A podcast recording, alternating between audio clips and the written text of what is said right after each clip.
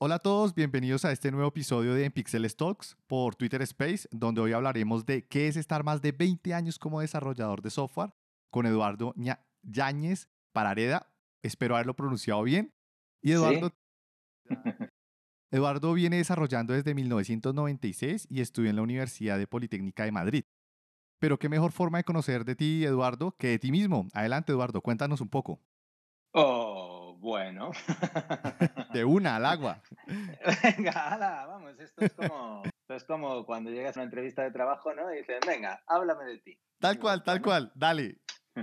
Bueno, pues efectivamente yo estudié en la Universidad Politécnica de Madrid, estudié el grado de informática, bueno, que antes se llamaba de otra manera.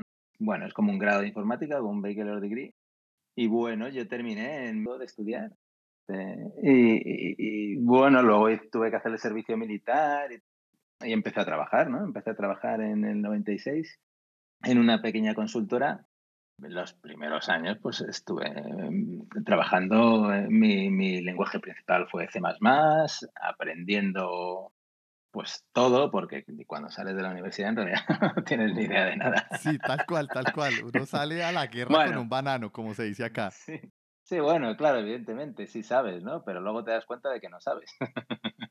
Eh, no, no es lo que pide una empresa, es que ese es el problema. Uno no sabe lo que pide una empresa, sí. Es, claro, bueno, al año o por ahí me puse a trabajar en Telefónica Investigación y Desarrollo, que era pues es una, una, filial de Telefónica que ahora se llama Movistar. Casi eh, nada, pequeñita, una que por ahí se escucha. Sí. y, y yo me acuerdo, bueno, cuando llegué, yo cuando llegué allí, eh, me acuerdo en, hay alguna de las cosas que me acuerdo, ¿eh? porque yo tengo muy mala memoria, pero que me pidieron hacer, pues, cliente-servidor, C y tal, y yo digo, ¿y, cómo narices hago yo, cómo hago yo esto ahora? Yo te digo, llevo un año trabajando, pero había estado, trabajando en otras cosas, así que cogí los apuntes de la universidad y dije, vamos a ver. ¿Cómo se hace esto? claro. porque no había, no teníamos eh, dónde buscar, claro, o, lo sabías, o bueno, libros y esas cosas, no, no como ahora. Que... Así que bueno, yo allí estuve trabajando unos años y tuve la suerte de trabajar con gente muy interesante y que me enseñaron un montón. Estaba muy preocupado siempre por la calidad del, del desarrollo, de nuevas técnicas, me enseñaron a no preocuparme de de tirar las cosas a la basura y volver a hacerlas, de probar diferentes cosas. Allí estuve unos años donde, la verdad, tengo mucho que agradecer. Esos, esos primeros, cuando uno tiene una buena, buenas personas que le ayudan a uno a aprender, sí se agradecen bastante. Sí. Luego, con el tiempo, cuenta de que he tenido unos buenos mentores, me ha ayudado a lo largo del resto de mi carrera, ¿no? Como profesional. Entonces, pero claro, eso lo ves con la distancia, ya con el tiempo. Sí, uno no lo ve ahí mismo, sí, toda la razón. En ese momento disfruto. Y Bueno, pues allí estuve, estuve trabajando en varias aplicaciones, principalmente con C++, C++, y ahí mismo pasamos a trabajar con Java, primeras aplicaciones web y tal. Y bueno, he estado trabajando con Java desde entonces, desde 2001 o una cosa así. ¿Ese es tu lenguaje de programación? Es mi lenguaje principal ahora mismo, sí, efectivamente. Bueno, eh, Java y JavaScript. He trabajado con otros lenguajes como Ruby, que me gustó mucho en su momento. Tuve unos años trabajando con Ruby. Un lenguaje que me enamoró. Y ahora también estoy haciendo algunas cosillas con Python. Más o menos ese soy yo, vamos, no sé hasta qué punto me podría estar enrollando aquí. No, no te preocupes, no te preocupes. Es sencillo, pequeño, para iniciar, para calentar. Sí, pues eso, he estado en, gran, empresas grandes como Telefónica, en empresas medianas y pequeñas, no, la verdad. Siempre grandes, siempre el estilo de Movistar. Estuve trabajando en una empresa en España durante, que es en la que más tiempo he estado. Era una rama del Royal Bank of Canada pero la rama de España en realidad era una empresa, éramos unos 200 empleados más o menos, tampoco un departamento de informática de unos 50 personas más o menos. Y, sí, éramos parte del Royal Bank of Canada, con miles y miles de empleados, pero nosotros éramos pues más o menos medianos. Y luego pues ahora llevo cinco años para seis trabajando en la Comisión Europea en Bruselas. Yo igual te estuve estoqueando. te pude encontrar porque a veces tengo invitados y... Yo creo que sí fácil de encontrar. Sí, sí, sí, sí, ahí te pude encontrar, estuve revisando y como que armé, a partir de ahí, armé una serie de preguntas como para charlar y conocer un poco de tu experiencia, porque dentro de la comunidad o dentro del grupo de personas en los cuales pues yo me hablo aquí en Latinoamérica y parte de España, no tenemos tanta experiencia como tú la puedes llegar a tener. Por ejemplo, yo llevo realmente experiencia de desarrollador, tengo cinco años, aunque llevo 10 años trabajando en la industria como desarrollador, son cinco porque el resto he sido vendedor, he sido preventa y ahí tú no desarrollas, sino más es conoces el producto para poderlo mostrar y vendérselo pues a una compañía o a una persona. Sí, es otro, otro punto de vista. Es otro punto de vista, totalmente de acuerdo. Entonces, claro, en ese mundo en el cual nos movemos, y en el cual yo me muevo más que todos los seguidores y las personas con las que yo me hablo, pues son personas que tienen poco tiempo de ser desarrolladores puros. Entonces, esta oportunidad de hablar contigo es muy enriquecedora porque a veces uno no se ve o no se proyecta en este mundo de tecnología y creo que tu experiencia por lo menos nos da una luz o o eso esperamos, porque pues también hay que, cada, historia es diferente, ¿no? Cada resultado es completamente diferente. Claro, efectivamente, cada historia es diferente. No es tan fácil, es verdad, encontrar... claro, todo depende mucho de lo, del mercado, quiero decir, país, de cómo, de las tendencias en cada sitio. Eh, no es lo mismo trabajar a lo mejor en España que trabajar eh, donde trabajo yo ahora en Bélgica es, me imagino, diferente también a trabajar en algunos países de Latinoamérica. Por ejemplo, en España hasta hace, bueno, hasta hace nada, hasta en España la, es muy difícil estar 20 años a lo mejor desarrollando directamente. Lo normal es que te vayan promocionando y en algún momento dado es, pues eres ya bueno, ya eso del jefe de proyecto ya como que ha desaparecido un poco. Bueno, no del todo. no, no del todo, no del todo. En las consultoras sigue habiendo, pues eso, los jefes de proyecto, que bueno, ahora los cambian de nombre y bueno, pero siguen haciendo esos, mismos roles. Y es difícil, ¿no? Es difícil ver a una persona como yo. no, con esa experiencia sí, no, sí, tienes toda la razón y, y, concuerdo contigo porque es muy interesante lo que nos cuentas me imagino que tienes bastantes historias de terror, o sea, esos problemas, bugs, salidas a producción trasnochadas, mejor dicho, me imagino que debes tener muchísimas. Ahorita vamos para allá, ya vamos para allá y tocamos ese punto, pero quiero contarte que eres la primera persona de España que aceptó la invitación y te quiero agradecer por tomarte el tiempo de participar en este espacio y quiero aprovechar y preguntarte por qué me dijiste que sí, solo para que quede en evidencia también a las personas que ya nos están escuchando que Eduardo y yo no nos conocemos. O sea, todo fue por Twitter, lo cuadramos y aquí estamos. Entonces, sí, en serio. Y, ah, bueno, pues te dije que sí porque me lo pediste eh, bien, no sé, y no me pareció, no había ningún motivo para decirte que no. Quizá en un principio me parecía así un poco, bueno, porque yo que tampoco, por ejemplo, en Twitter no tengo muchos seguidores ni cosas así, bueno, suelo participar de vez en vamos, participo y tal, pero no soy una persona a lo mejor pues que, que escriba mucho, que escriba en blogs o que participe, yo qué sé, o que de charlas y esas cosas. A lo mejor me extrañé un poco viendo que los que tengo a mi alrededor o con los que me suelo relacionar son como más activos en el mundillo. Ok. Pero bueno. No, yo, yo... Pero bueno, no tenía ninguna razón por la que no, por la que decirte que no. Oh, genial, genial. Me gusta esa respuesta. Y no, yo de hecho te elegí porque tuve varios criterios porque cuando te elegí, esta característica de Twitter no estaba disponible para Android. Estaba buscando personas que tuvieran iPhone. Y la ventaja es que Twitter deja ver desde qué dispositivo se ha hecho la publicación. Entonces, por lo menos empecé a mirar. Y elegí a varias personas y me gustó tu perfil fue porque llevas bastante tiempo en tecnología y quería tener una charla con alguien que nos pueda contar desde esa perspectiva de cómo ha vivido todas esas transformaciones tecnológicas y cómo ha sido también ir cambiando y mutando en ese proceso de la transformación tecnológica como persona. Entonces, por eso te elegí, yo dije, porque es que sí, a veces uno piensa que porque no tiene muchos seguidores o porque, eh, o porque no es muy activo, como que no, entre comillas, de pronto no puede aportar, pero para mí es muy valioso todas las historias y poder empezar a conocer a los seguidores, a los que sigo, a los que me siguen, porque todos tienen su historia que contar. Sí, claro, evidentemente. Quizá no soy muy activo en ciertos aspectos, pero tengo, podría contar muchas cosas, claro.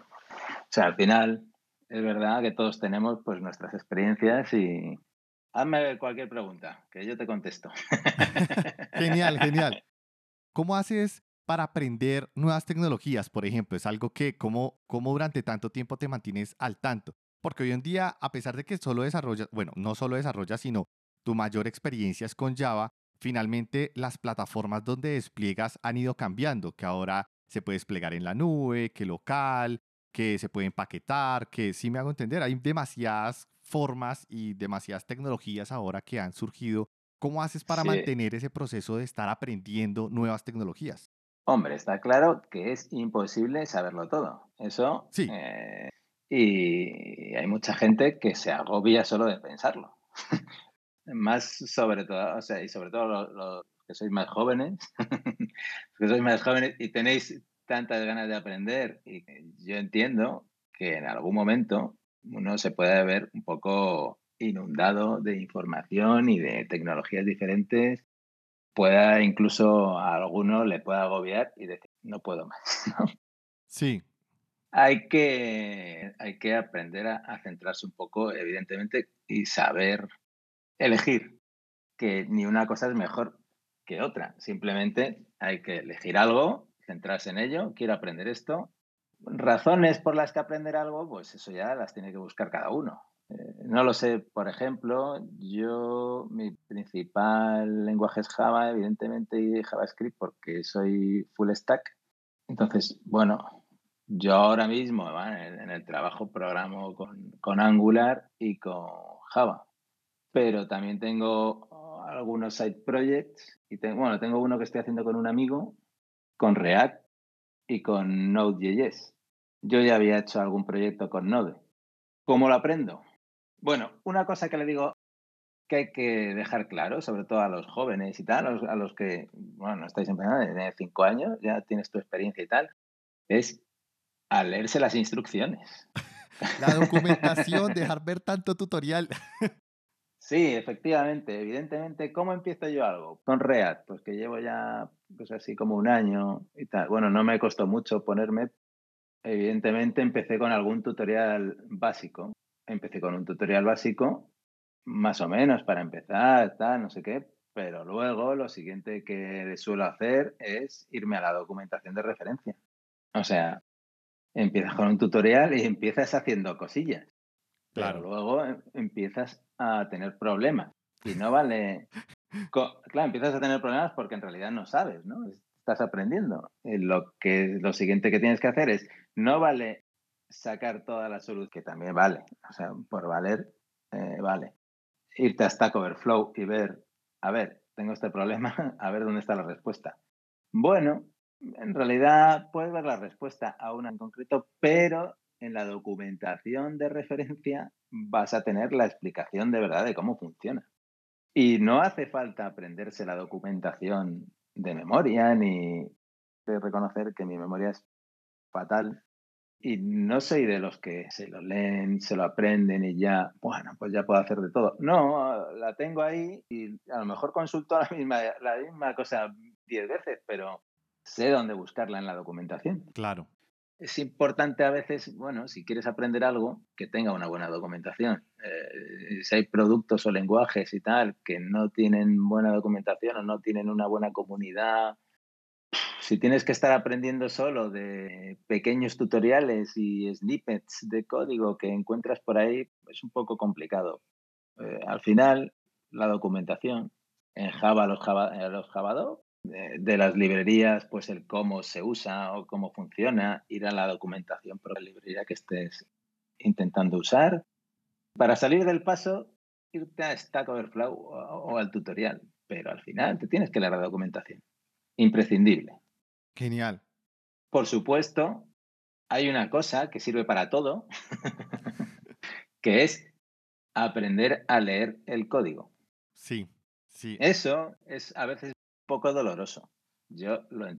Yo he tenido experiencias en que he tenido que comprender lo que otras personas.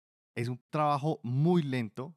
A veces depende de lo que estés leyendo, depende de lo que estés comprendiendo, puede ser divertido o puede ser completamente aburrido. Pero sí, sí, es así. Pero lo importante es tomarte el tiempo de aprender ese proceso mental de interpretar, de reinterpretar lo que una persona en algún momento interpretó para plasmar el código que en ese momento tú estás leyendo. Pero bueno, para aprender, yo principalmente recomiendo, evidentemente, pues si hay algún buen libro, pues un buen libro. Aunque los libros yo los uso más, otro tipo de libros un poco más genéricos, tipo cómo hacer un buen código, una buena arquitectura, no sobre alguna librería o framework en concreto, porque las versiones van cambiando y esos libros quedan obsoletos muy rápido. Y no valen para mucho desde mi punto de vista. Sí, sí, sí, comparto la idea también, Eduardo. Y evidentemente, para aprender, si no tienes la oportunidad de hacerlo en tu trabajo, porque eh, a lo mejor en tu trabajo pues estás pues con algo y no puedes aprender utilizar otras cosas porque no te dejan o porque no, claro, tu proyecto es Java, no vas a ponerte a hacer cosas en Python. Eh, no tiene mucho sentido. Otra de las técnicas que he utilizado yo a lo largo del tiempo para ir aprendiendo cosas nuevas es crear herramientas que sean útiles pues, para el departamento donde estás trabajando o para el equipo con el que trabajas, que sean útiles para alguien dentro de la empresa en la que estás trabajando y como es algo que creas tú, eliges la tecnología que más te apetece en ese momento. Claro, claro, claro, completamente de acuerdo. Yo que sé, yo me acuerdo que cuando empecé con Ruby, lo que hice, pues yo trabajaba en un banco que usábamos Java y ya está. Entonces lo que hice, bueno, me gustaba Ruby ah, y quería aprender Ruby on Rails. Estoy hablando cuando Ruby on Rails estaba en la versión 0.8 o algo así, o sea, no había salido ni la primera release, ¿no? Wow. Y así que eh, me gustó un montón y dije, ah, no sé si había mucho IP en ese momento, pero Así que hice una herramienta para ayudar al departamento de administradores de sistemas a poder desplegar ciertas cosas, a manejar un poquito los despliegues automáticos y tal. Hice una pequeña herramienta que al principio pues hacía poco y luego ellos la siguieron utilizando y la fueron ampliando y tal. Y bueno, yo hice pequeñas cosas con eso y fui aprendiendo Ruby on Rails. Fue algo que hacía en paralelo a mi trabajo. Pero te ayudó muchísimo porque era algo que tú estabas construyendo. Entonces, claro, conoces el core, cómo está construido, empiezas a ver de pronto sus fallos, cómo corregirlos. Bastante interesante. También es importante crear cosas. Al final, sí, puedes tener una buena documentación, un buen libro, puedes hacer uno que otro ejemplo, pero creo que la mayor experiencia la da es construir algo funcional, que sea aplicable. Efectivamente, y terminarlo, que es lo más difícil. Sí, eso es lo, más, difícil. que es lo más difícil, ¿no? Porque eh, también me ha pasado a mí, como le, pasa, ha pasado a mucha gente, ¿no? Que empiezas algo y no terminas porque dices, va, ya, ya, ya sé cómo funciona, ya, ya no tengo ganas, de, o sea, ya no quiero perderme, voy a ponerme con otra cosa, ¿no? Claro, claro, totalmente. ¿No te ha pasado nunca? Quiero decir, empiezas con algo y, tú empiezas y ya lo tienes ahí y como eres, ves que eres capaz de hacerlo, pues dices, vale, ya sé, ya sé, ya no sigo. sí, sí, sí, sí, otro proyecto. Yo creo que las personas que nos están escuchando se sienten muy identificadas y que esto no es nuevo, o sea, esto ha pasado toda la vida. Claro, claro. Sí, porque uno se llena de side projects y uno empieza a crear varias cosas. De hecho, yo recuerdo que, sí, fue una embarrada que yo hiciera eso, pero yo tenía una idea y empezaba a desarrollarla, veía que medio funcionaba y me compraba el dominio, porque esa la iba a romper. y, después, y después de un año, el dominio decía que estaba a punto de renovarse y yo, yo ya no quiero renovar porque ya no voy a hacer eso. Entonces me llenaba de dominios y un poco de proyectos que no terminaba. es como, me pasó alguna vez, pero luego ya que no iba a seguir nunca más por ese camino. Es decir, si quería comprar un dominio es porque ya tenía lo eso. Claro. sí, porque si no, uno le está regalando un poco de plata a, esas empresas. sí, sí. Bueno, gracias, Eduardo, por, por, esos trucos y esa experiencia. Creo que uno de los, de los míos que tienes cuando empiezas a estudiar esta carrera, y by the way, yo soy ingeniero telemático, es pensar que no haya mucha oferta laboral. Por eso intentas como crear tus propias cosas y eso me pasó porque en Colombia, que es donde estoy yo, cuando yo estaba estudiando alrededor del 2005, que empecé a estudiar en esas fechas, como que la ingeniería de sistemas estaba en un boom, pero la oferta laboral no estaba tan, tan amplia. Entonces, como que muchas personas capacitadas, pero no había dónde trabajar. Entonces, como que me llenaba un poco de angustia. Entonces, empecé a pensar en crear ese tipo de proyectos porque, pues, la idea era construir algo que yo pudiera vender y pues yo financiarme y pues tener algo propio. Eh, mi pregunta es, ¿cómo has visto el mercado laboral en, en lo largo de tu carrera? ¿Cómo ves el futuro de los próximos años, este año, con respecto a ese, a ese campo? Me imagino que es totalmente distinto, ¿no? En Latinoamérica que en Europa. Bueno, ya te digo, y en Europa eh, no es lo mismo en España que en, que en otros países y dentro del propio país no es lo mismo en, unas regiones que en otras, ¿no? Yo en ese aspecto sí ha habido momentos de crisis, ¿no? De, trabajo y tal y cual, pero nunca me llegó, nunca me ha llegado a afectar. Siempre ha habido, me acuerdo hubo una crisis en 2002 o por ahí en España y, y en Telefónica se pusieron las cosas negras, empezaron a, a echar así gente y tal. Y, fue cuando me fui al banco, pero me fui antes de que me echasen, de que me echasen a mí también. No, sabía, al final luego a lo mejor no me hubiesen echado, pero yo me moví. O sea, mi, mi idea era, pues me muevo, me busco yo la vida. En el banco me pasó algo parecido después de 12 años o más. Lo compró, el banco fue vendido a otra entidad y empezaron también pues a despedir gente. Mira, no me gusta a mí como, el, como cómo están yendo las cosas, así que me busqué otra cosa, fue cuando me vine a Bélgica. Claro, ah, ¿tú estás en este momento viviendo en Bélgica? Sí, estoy en Bruselas. Por ejemplo, eh, y en, en España, claro, yo en España vivía en Madrid, es donde hay más oportunidades de trabajo. Entonces, la gente que trabaja en otras regiones fuera de Madrid, pues se tienen que, por desgracia, trasladar a Madrid a trabajar. No pueden quedarse en sus lugares de nacimiento, de origen o lo que sea. En España, por ejemplo, eso de moverse, pues no es muy... Gente prefiere quedarse donde vive. No sé, en otros, no sé, en Latinoamérica si es más, estáis más acostumbrados a moveros de un sitio a otro porque trabajo, porque hay más oportunidades de trabajo en un sitio o en otro, pero aquí, pues en España, por ejemplo, la gente, a no ser que no haya otra posibilidad, pues posible no te mueves. Eh, no sé, yo como lo veo, bien. Creo que somos unos privilegiados. Yo soy un privilegiado por trabajar en, en este sector, la verdad. No, y sobre todo en estos tiempos en los que estamos viviendo, sobre todo ahora. Claro, claro. Fíjate dónde estoy yo ahora, en estos tiempos de COVID, que ha habido tantos sectores afectados, muchos despidos. Nosotros, dentro de lo que cabe, que hemos podido trabajar desde casa, que muchas compañías siguen necesitando los sistemas informáticos, eh, a no ser que la compañía se haya hundido completamente. Sí, los va a necesitar. Difícil, es difícil que no tengamos. Luego hay otros como la edad. Yo estoy en una edad un poco complicada, pero bueno, aquí en donde estoy, en Bélgica, pues se ve de otra manera distinta. No tienen tanto en cuenta lo mayor que seas a la hora de ofrecerte un trabajo o no. Hay mucho movimiento. En España, por ejemplo, hay muchas empresas que prefieren contratar gente más joven porque es más barato. Sí, sí, sí. Acá, al menos en Latinoamérica, no voy a hablar de toda Latinoamérica porque pues cada país es diferente. Hablo del mío.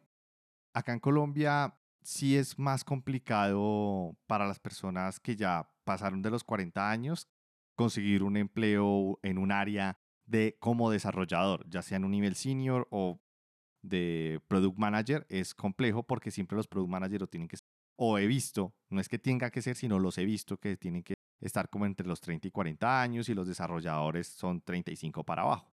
Entonces, sí he visto que es difícil a cierta edad ya, a pesar de que uno tenga las habilidades, uno tenga, porque es que este, este mundo no es que yo necesite ser bien parecido o tenga que tener alguna característica física o alguna fuerza especial para hacerlo. No, tengo cerebro, tengo mis manos y listo, a hacerle. Ya, eso es, es lo que se necesita. Pero también ven como la persona que tiene experiencia, alguien muy costosa a contratar. Entonces también es un punto que juega en contra aquí en, al menos en Colombia. Yo creo que pasa si no hay unos rangos de salarios estipulados y ya está, porque si al en cierto puesto o con, y con cierta categoría dentro de la empresa siempre pagas lo mismo, pues no tendría ese problema de pagar lo mismo al de 30 que al de 40. Pero bueno. Sí, sí, total. Y ahora bien, vos que has vivido muchos cambios en la industria, lanzamientos de productos, bueno, en tantos años de tecnología se puede ver demasiado. Ahora que existe la nube, servicios como AWS, Azure, Oracle Cloud, ¿alguna vez pensaste que las empresas iban a llevarse todo hacia afuera, prácticamente hacia otro país? bueno, ya hace tiempo, bueno, yo me acuerdo, eh, o sea, que eh, en el banco lo que pasa, vamos, ya lo estábamos viendo cuando empezó, sobre todo con AWS, ese movimiento y lo que pasa que hay cierto tipo de empresas que todavía son reticentes a, porque tienen datos a lo mejor poco delicados, ¿no? Como ciertos bancos y tal, a hacerlo, pero al final se ha visto que todo el mundo, todo el mundo se mueve hacia la nube. Evidentemente, yo como desarrollador y con mente técnica y tal, lo veía bien claro, ¿no? Cuando empezó todo, estaba claro que todo el mundo se tenía que ir en esa dirección, eh, mantener las infraestructuras y los centros de, cálculo carísimo, renovar equipos, estoy hablando de los ordenadores personales, estoy hablando de todos los mainframes y todos los racks y gestionar todo eso. Es eh, con, con el dinero y el coste que tiene, que todo ese hierro pesa mucho. Sí, sí, sí, sí, moverlo, configurarlo, mantenerlo, cuidarlo. por, por ejemplo, cuando estábamos en el banco, por ley, bueno, estábamos obligados, bueno, no, pues sí, por ley. Teníamos que tener un centro de cálculo, teníamos que tener un centro de respaldo, que era igual que el centro principal. Tenía que estar todo duplicado, aunque no se utilizase nunca el otro. Pues se llegó a utilizar una vez o algo así en todos los 12 años que estuve allí, vamos. Pero coste para la empresa era alucinante. O sea, era tal. Tenerlo en la nube y poder duplicarlo, replicarlo tranquilamente en el momento en que lo necesites, pues bueno, es una ventaja ahora algo impensable antes, de tener otra instancia de tu servidor de aplicaciones haciendo, chasqueando los dedos. Sí, sí, porque prácticamente es así, parece magia, es solamente comandos, ahora que se puede automatizar despliegues, prácticamente puedes clonar todo tu ambiente para probar cualquier nueva eh, configuración o cualquier nuevo feature, característica que quieras desplegar, puedes clonarlo completamente, es algo que de verdad parece mágico y que pues claramente es lo que estamos viviendo hoy día, pero pues no es algo que se vivía hace 10 años. Bueno, 10 años ya empezaba, pero hace 15, hace 20 pues era ya impensable. Para mí, por ejemplo, un cambio más importante, bueno, no, no más importante, pero porque eh, la nube ha sido un cambio total, ¿no? Pero para mí empezó a cambiar todo un poco cuando, eh, sobre todo a nivel de desarrollo, despliegues, puestas en producción y todo eso, cuando empezó a moverse el tema del continuous delivery y continuous integration y todo esto. DevOps. Cuando empezamos a instalar Jenkins, Bamboo y cosas así para tener nuestros eh, builds automáticos en cada commit, para poder pasar los tests, eh, para poder ser independientes del ordenador donde trabajábamos, para poder instalar cosas. Cuando estaba en el banco, en el Royal Bank of Canada, en España, un momento en que hacíamos todo como se hacía antes, ¿no? A mano. Teníamos como unos unas 40 aplicaciones propias, ¿no? Eh, claro, era un banco que tener muchos servicios y bueno, no era un banco de retail, era un banco de... Nuestros clientes eran otras entidades, eran otros bancos. Principalmente, un B2B prácticamente. sí, algo así. Y claro, bueno, sí teníamos usuarios y cosas así, evidentemente, pero bueno, el caso es que cuando yo llegué, había gente, vamos a desplegar una nueva versión. Gente tenía en su máquina de desarrollo, tenía, hacía el build, creaba el, el year o el artefacto, el war correspondiente, se lo mandaba por FTP a no sé quién y ya está, y lo desplegaban. Así es como se hacían, ¿no? No había, no, había nada automatizado. Y si, no, y si el tío este estaba de vacaciones y no se podía hacer el build en su PC, no, no se desplegaba. Perdían, claro, no. Eso ahora es impensable. Entonces me acuerdo, eh, eh, me encargaron, por eso le doy además más importancia, eh, mejorar un poco los procesos de, desarrollo de software que teníamos, los flujos y procesos que teníamos, pues de desarrollo en general, de despliegues y tal. Introduje Jenkins en nuestro, en nuestro departamento. Fue una revolución meter algo como Jenkins. Que la gente me al principio lo veía, algunos me, decían, eres un, como, ¿cómo me llamaban? Bueno, no me acuerdo el término, en plan broma, pero que es que solo iba porque las cosas, porque estaba de moda, ¿no? Que lo estaba trayendo porque estaba de moda y tal. Luego con el tiempo me agradecí porque te queda un trabajo enorme. Claro. empezamos a meter Jenkins, empecé a meter un plan a largo plazo de testeo en las aplicaciones porque no se hacía, no tenían test ni de unitarios ni de integración, no había nada. Uy, yo venía, por ejemplo, de Telefónica y ahí ya hacíamos test. No hacíamos test con JUnit ni cosas así porque en ese momento no había, pero nosotros teníamos nuestros, nuestras, para nuestras aplicaciones, creábamos un modelo en memoria donde testeábamos todo y tal. Bueno, lo hacíamos a nuestra manera, pero ya testeábamos. Y fue llegar aquí, no se testeaba nada, era, era otra mentalidad. Y bueno, toda esa mentalidad fue cambiando con el tiempo eh, bueno, es un trabajo en común de todo el equipo, de todas las personas involucradas y, es un trabajo que con el tiempo la gente se va dando cuenta de que es útil y necesario, ¿no? Y para mí ese, cambio de mentalidad, la introducción, automatización de, de despliegues, automatización de builds, introducción de herramientas tipo SonarCube o cosas así, te ayudan a aprender incluso a no cometer ciertos fallos, pues eh, para mí eso ha sido más importante casi que, que la nube. ¿Cuánto al desarrollo de software? Completamente de acuerdo, porque sí, sí, tienes toda la razón, eran muchísimos procesos manuales.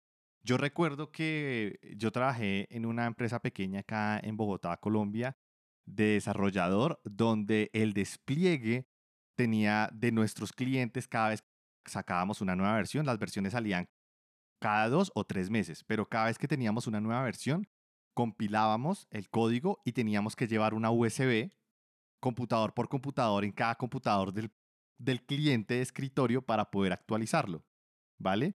Entonces era un proceso largo, además no se podía actualizar el, la aplicación sin antes actualizar pues el servidor, porque era cliente-servidor.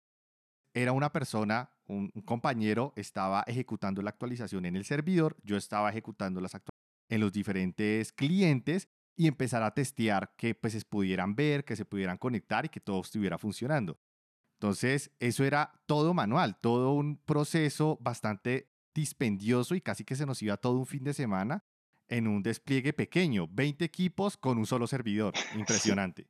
Sí, es verdad. Sí, sí, sí, sí, es increíble. Ya no me acordaba, me has hecho, me has hecho recordar me has hecho recordar eh, tiempos en los que estábamos un fin de semana, bueno, a lo mejor era una aplicación nueva entera, y estábamos un fin de semana entero, mm, no sé cuántas personas desplegando todo el sistema. Era tremendo. Sí, sí. es, es complejo. Y de hecho, continuando con esta línea, quiero volver, ¿te acuerdas al principio que te mencioné las historias de terror, esos problemas, bugs, salidas a producción, esas trasnochadas? me gustaría que nos contaras de pronto una que te haya marcado, que te recuerde, que digas, difícilmente las nuevas generaciones vivirán algo similar o algo así como yo lo viví que nos puedas compartir. Bueno, no lo sé, estoy seguro. Bueno, ahora como está todo tan segmentado, es difícil. Sí, es verdad que hay ciertas cosas que es difícil que, pasen también. Depende del tamaño de la, en la empresa en la que trabaje. Ahora mismo en una empresa pequeña tendrás que hacer de todo y vas a sufrir.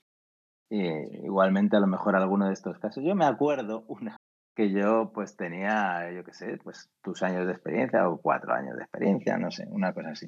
Estaba en Telefónica y teníamos un sistema muy grande puesto en producción. Era muy grande, éramos 120 personas en el proyecto, éramos como unos 70 desarrolladores, una cosa así. Y había una parte en la que yo no tenía mucha idea, pero algo había tocado y me viene un jefazo y me dice, te puedes venir mañana sábado, que hay que tocar una cosa en producción directamente. Así que digo, sí, sí, sí, además, me dicen, es solo esto. Digo, sí, sí, es, es fácil, es fácil. Entonces yo fui y ahí estoy. Venga, me dan el acceso ahí a producción. Era, era, era un sistema, no era, no era C++, ni era Java, era un sistema que se llamaba ARS, algo así, un sistema de lenguaje de cuarta generación, bueno, algo un poco. Y bueno, lo cambio, todo convencido, ya está. Terminé. Terminé. No era, no era gran cosa lo que había. Ya está. Ah, muy bien, vale, muchas gracias, ya te puedes ir. Claro, bueno, el que estaba ahí era un super jefazo que llevaba ahí el departamento y tal, y claro, no tenía ni idea en ese momento técnicamente de cómo, yo me, fui, ah, Llego el, el, lunes, no, el lunes no, el domingo me llaman, Eduardo. ¿Qué hiciste? Que había cascado completamente. Bueno, bueno, bueno, bueno, un desastre. Había puesto la, una condición al contrario. Solo era eso. Había puesto en vez de distinto de, de, true, era igual a true y lo había puesto al revés. Claro, no había manera de haberlo probado en otro sitio antes. No, había que tocarlo directamente en esa. Bueno, no sabía dónde meterme. Yo también digo, joder, macho. Solo para un pequeño cambio que había que hacer, que solo era una condición en un sitio, y voy y lo pongo al revés. O sea, al revés.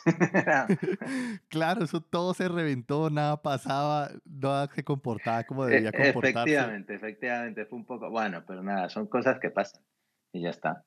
Uno lo cuenta acá sencillo, pero yo creo que el momento de terror de, de en el momento en que estaba ocurriendo era completamente diferente porque uno no sabe si lo que hizo cambió algo que ya estaba y a veces uno puede deshacer lo que uno hizo, pero ese cambio hizo que otras cosas cambiaran que posiblemente van a tardar en refrescarse o en quedar en el estado en el que anteriormente estaban. Entonces, Cosas peores, por ejemplo, nos pasaban en el, en el banco, eh, teníamos algunas aplicaciones, eran aplicaciones bursátiles, vamos, de, eso, de bolsa, ¿sabes? Que no sé si en Latinoamérica se llaman igual o no, pues inversiones, vamos. Y eran algunas un poco complicadas y muy críticas, entonces fallaba algo, te venía alguien de no sé qué departamento, tengo que vender todas estas acciones, están bloqueadas y no funciona y tenías que ponerte a buscar, eh, intentar arreglar el fallo en ese momento, desplegar una nueva versión, eh, paren las máquinas, que vamos que, que, actualizarlo en este momento porque se está perdiendo dinero.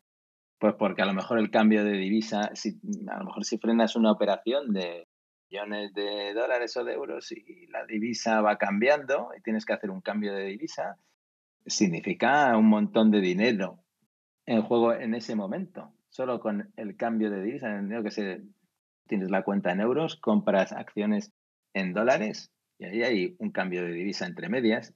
Hay algunas entidades que juegan con ese cambio de divisa para ganar o perder dinero. O, entonces ciertas operaciones, si se paran, alguien está perdiendo dinero por algún sitio. Claro, no, imagínate, si es, imagínate eso. Si es uno de tus clientes o es tu, propio, tu propia empresa, pues entonces te empiezan a caer los sudores por la frente. tienes, tienes a cuatro personas detrás de ti. Cuatro son poquitas, eh, tienes un batallón. Claro, tienes los usuarios, el jefe del departamento, no sé qué, que a lo mejor es algo que ni siquiera habías programado tú, pero bueno, te ha tocado en ese momento y lo tienes que arreglar y ya está. O sea, una cosa que sí que hay que aprender a hacer es no echarle las culpas a los demás. Sí, sí, ya si estás enfrentando un problema es entrar y solucionarlo, haya sido tu culpa o no, simplemente a solucionarlo. Después, y ya. después ya puedes eh, hablar con el que sea y decir, mira, esto no tenías que haberlo hecho así o tenías que haberlo probado, nunca buscar el culpable en ese momento. Esto lo has hecho no sé quién y ponerte a gritar, esto es una mierda. Eso no vale para nada. Eso se logra, pero con experiencia. Yo creo que, por lo menos yo soy de las personas que yo ya ahorita racionalizo y me detengo un momento a pensar la situación. Porque es que antes yo entraba en pánico y yo buscaba culpables y me estresaba y empezaba a tocar todo y mirar qué pasaba. Que todo eso ya no es solo la experiencia, viene un poco a lo mejor con la juventud. Somos más, eh, más joven, eres más impulsivo. Sí, sí, también es cierto. Tienes, tienes que ir aprendiendo tú mismo a, a comportarte de otra manera eh, a medida que evolucionas en el trabajo. Yo tampoco he sido de la misma manera siempre. Ahora, bueno, he ido intentando mejorar con el tiempo, también con ayuda de a lo mejor algún jefe o jefa, jefe, que me decían, oye, puedes intentar no mandar a la mierda a este tío. por favor, por favor. Ay, no, no, vas no, aprendiendo, Vas aprendiendo, no, vas aprendiendo a que no haces las cosas bien y bueno, pues que se pueden hacer mejor. En, en el fondo, al final, estás trabajando en equipo normalmente, ¿no? Entonces, son todos eh, parte del equipo y eso también es una cosa que la gente tiene que aprender. Claro, totalmente. Tú me comentaste que tenías un side project, algo personal que estabas construyendo. Ese proceso de emprender, ¿cómo ha sido esa experiencia de construir algo propio cuando ya tienes bastante recorrido y experiencia en el campo eh, de, del desarrollo de software? Bueno, es una cosa distinta. En realidad no es lo mismo. Al final toda mi experiencia, bueno, toda no, pero vamos, la mayor parte de mi experiencia es haciendo, trabajando en productos para otras personas, para todas las empresas con las que he trabajado. Esto es distinto, vale. Yo he hecho algunas cosas también por mi cuenta, unas no han funcionado, pero bueno, eh, he aprendido por el camino y ahora pues lo estoy haciendo con un amigo que es más llevadero, ¿no? Porque cuando uno a lo mejor no está tiene ganas, el otro sí, entonces te motiva y es mejor hacer siempre las cosas con alguien con el que te lleves bien. Y bueno, lo estamos haciendo en serio, pero tampoco sin ninguna... Va a ser un pequeño producto del que ya hay más en el mercado, no va a ser nada revolucionario, pero estamos aprendiendo los dos por el camino. Y bueno, es parte de lo que quiero ir a conseguir, es aprender que funciona luego más o menos bien. Algo, un poquito, pues bueno, está bien. si no funciona, pues bueno, pues no pasa nada. Claro, claro, es algo propio, tienes como esa libertad. ¿Cómo me gusta a mí trabajar en estos proyectos? Pues mi amigo sorprendía, ¿no? Porque a mí me gusta tener una... Lo estamos haciendo en... Eh, llevamos el control de versiones en Bitbucket, en Git, pero en Bitbucket, y entonces a mí me gusta crear issues por cada tema con el que vamos a estar trabajando, pues como si fuese un proyecto que hicieses para una empresa, para tener un registro de todo lo que hacemos o de todo lo que vamos a querer hacer. Él lo veía un poco, venga, como de andar por casa, y yo prefiero, no sé, me gusta ser ordenado en todo lo que tenga que ver con un proyecto eh, de desarrollo. Eres ordenado, si quieres hacerlo en serio, tienes que ser ordenado en todos los aspectos. Y bueno, pues yo me lo tomo de esa manera. No sé, creo que me he ido por las ramas, pero... tranquilo, no te preocupes, porque no, está bien porque cada uno tiene una perspectiva diferente y creo que ese proceso de aprender y estar organizado con los proyectos también es muy válido porque, pues, si tu objetivo inicial, pues sí, estás emprendiendo, pero más allá de hacer plata, es estudiar y comprender y aprender y que posiblemente te va a servir en otros campos y aspectos laborales, pues es bastante enriquecedor. Son las dos cosas. Evidentemente, si quieres sacar un proyecto y quieres lanzar algo de verdad y te da igual el aprendizaje, lo que tienes que hacer es utilizar las herramientas que conoces, punto uno, y en segundo lugar, intentar sacar algo lo más rápido posible.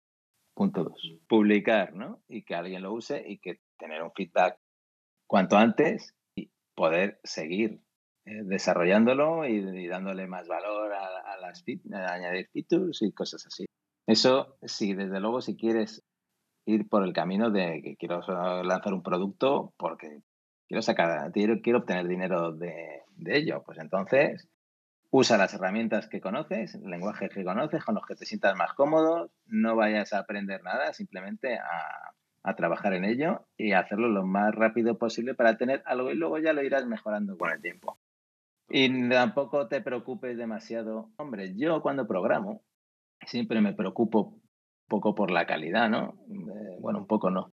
Me preocupo a lo mejor demasiado por la calidad. Por eso estoy haciéndolo con un amigo que es menos metódico que yo y más o menos nos compensamos. no se van ni tan para un lado de no tener nada organizado ni para el otro donde todo esté organizado. Él es súper desorganizado y lo hace todo. Esto funciona, pues ya está. Y yo eh, soy al contrario. O sea, si no veo que está todo bien, continúo. ¿Por qué? Que a la larga que mantenerlo y bueno, todos sabemos. O sea, tampoco tiene que estar perfecto. Eso sí, eso lo tenéis, eso lo tiene que tener todo el mundo claro. Cuando, y me da igual que sea un producto tuyo o algo una aplicación, un producto en la empresa en la que estás trabajando. Hay que hacerlo todo de manera incremental. Pero incremental ya no es añadir features de manera incremental, sino incluso la calidad del código también se puede ir mejorando de manera incremental. No te tiene que dar vergüenza. Puede que no se vea reflejado para el cliente final, pero internamente va tomando más forma y se va consolidando mejor. Claro, eh, yo mismo aunque intento siempre hacer las cosas lo mejor posible, un commit de lo que sea, de una nueva funcionalidad en la que estoy trabajando y estoy seguro de que dos o tres semanas después, cuando tenga que ir trabajando sobre ese código para añadir otras funcionalidades, veré cosas que se podían haber mejorado en el primer momento, pero que no era imprescindible en ese momento mejorarlas. Para eso estás tú después bueno, evidentemente te tienes que dar cuenta. Eh, si sabes que a lo mejor se podía mejorar, bueno, pues nada. Pero ah, si no, ya vendrá otro compañero tuyo que va a trabajar sobre ese código fuente, añadiendo otras cosas, más funcionalidades en la aplicación, parches o lo que sea, backfix, y tendrá la oportunidad de ir mejorando poco a poco ciertos temas que, bueno, ya no solo es eso, no solo añadir las features, evidentemente, sino que el código tiene que ir evolucionando incrementalmente y va a ir mejorando con el tiempo. No, no metiendo parches y empeorando. Tenemos que hacer un arreglo rápido aquí, un arreglo, un, corre, un otro fix por allá y llenarlo de chapuzas. Al contrario, en esos momentos hay que aprovechar y hacer pequeñas mejoras en ese código. Y no tenemos que caer en el vicio del refactor en general. Tampoco es eso. Hace refactor hasta tal punto que ya ni se entiende el código. Otra de las cosas que yo he aprendido con el tiempo, yo también he tenido mis, mis épocas de código que veía, código que refactorizaba. Luego ya aprendí con el tiempo, pues que tampoco había que comportarse así. es imposible llegar al código perfecto. Porque luego va a venir otro y va a decir, código le falta esto, Sí, Tú vas a ver el código de otro. El código del otro siempre va a ser. Por eso es conveniente que dentro de un equipo todos trabajen en todas las partes del código. Para que entiendan el por qué las decisiones, por qué se está dejando de esa forma o por qué se construyó de esa forma. Sí, porque todos participan en cierto momento, en, no en todas, es imposible, ¿no? En todas las partes del código, pero todo el mundo participa, todos los módulos o en la mayor parte de los módulos, con lo cual es un código que se ha hecho en conjunto. Es más fácil que todo el mundo lo entienda sin tener que llegar a ese, lo refactorizo porque no lo entiendo yo. Sí, sí, sí, sí, tienes toda la razón, tienes toda la razón, Eduardo. Totalmente de acuerdo. Bueno, Eduardo, ya, ya estamos finalizando, ya llevamos una hora increíblemente. sí. Una hora, uno Es que me enrollo mucho. No, no, no, tranquilo, tranquilo. Y de hecho, de esto se trata estos espacios, conocernos y, y pues hablar de tecnología más que todo y de desarrollo. Ya para esta última sección es una, es una sección que llamamos sección rápida y el objetivo de esta sección es que yo te digo una palabra, por ejemplo, yo te digo amarillo y tú me dices pollo, o sea, lo primero que se te venga a la, cabeza o uno versus dos y tú escoges alguno de los dos. Entonces una, es una lista muy cortica que tengo de esas palabras y esos versos y tú simplemente me contestas lo primero que se te viene a la mente, ¿vale? Vale. ¿Listo? ¿Preparado? Venga, va. Va. No sé si voy a estar ¿Infraestructura local o en nube? en nube. Amazon Web Service. Eh, Monopolio. Monopolio. ok. ¿Empleado o emprender? Emprender. O sea, porque siempre he sido empleado. ¿Despliegue a producción los viernes, sí o no? No, no. SpaceX. Genial. ¿Base de datos relacional o no SQL? Me da igual. Te da igual. Cualquiera. Uso Listo. las dos, sí. Facebook. Odioso. Odioso. Bueno, listo, Eduardo. Esas eran, así es cortico, sencillo y, y- y al grano, ¿vale? Bueno, Eduardo, muchas gracias realmente por, por tomarte tu tiempo de regalarnos este espacio. Estuvieron alrededor de unas 10 personas conectadas. Ahorita ya pues están desconectando porque llegamos al final. Muy bien, muchas gracias a ti por, por invitarme, la verdad. Me lo he pasado muy bien. Yo también, yo también. Muchas gracias, Eduardo, y muchas gracias a las personas que se quedaron hasta el final. Hasta luego y hasta la próxima. Adiós.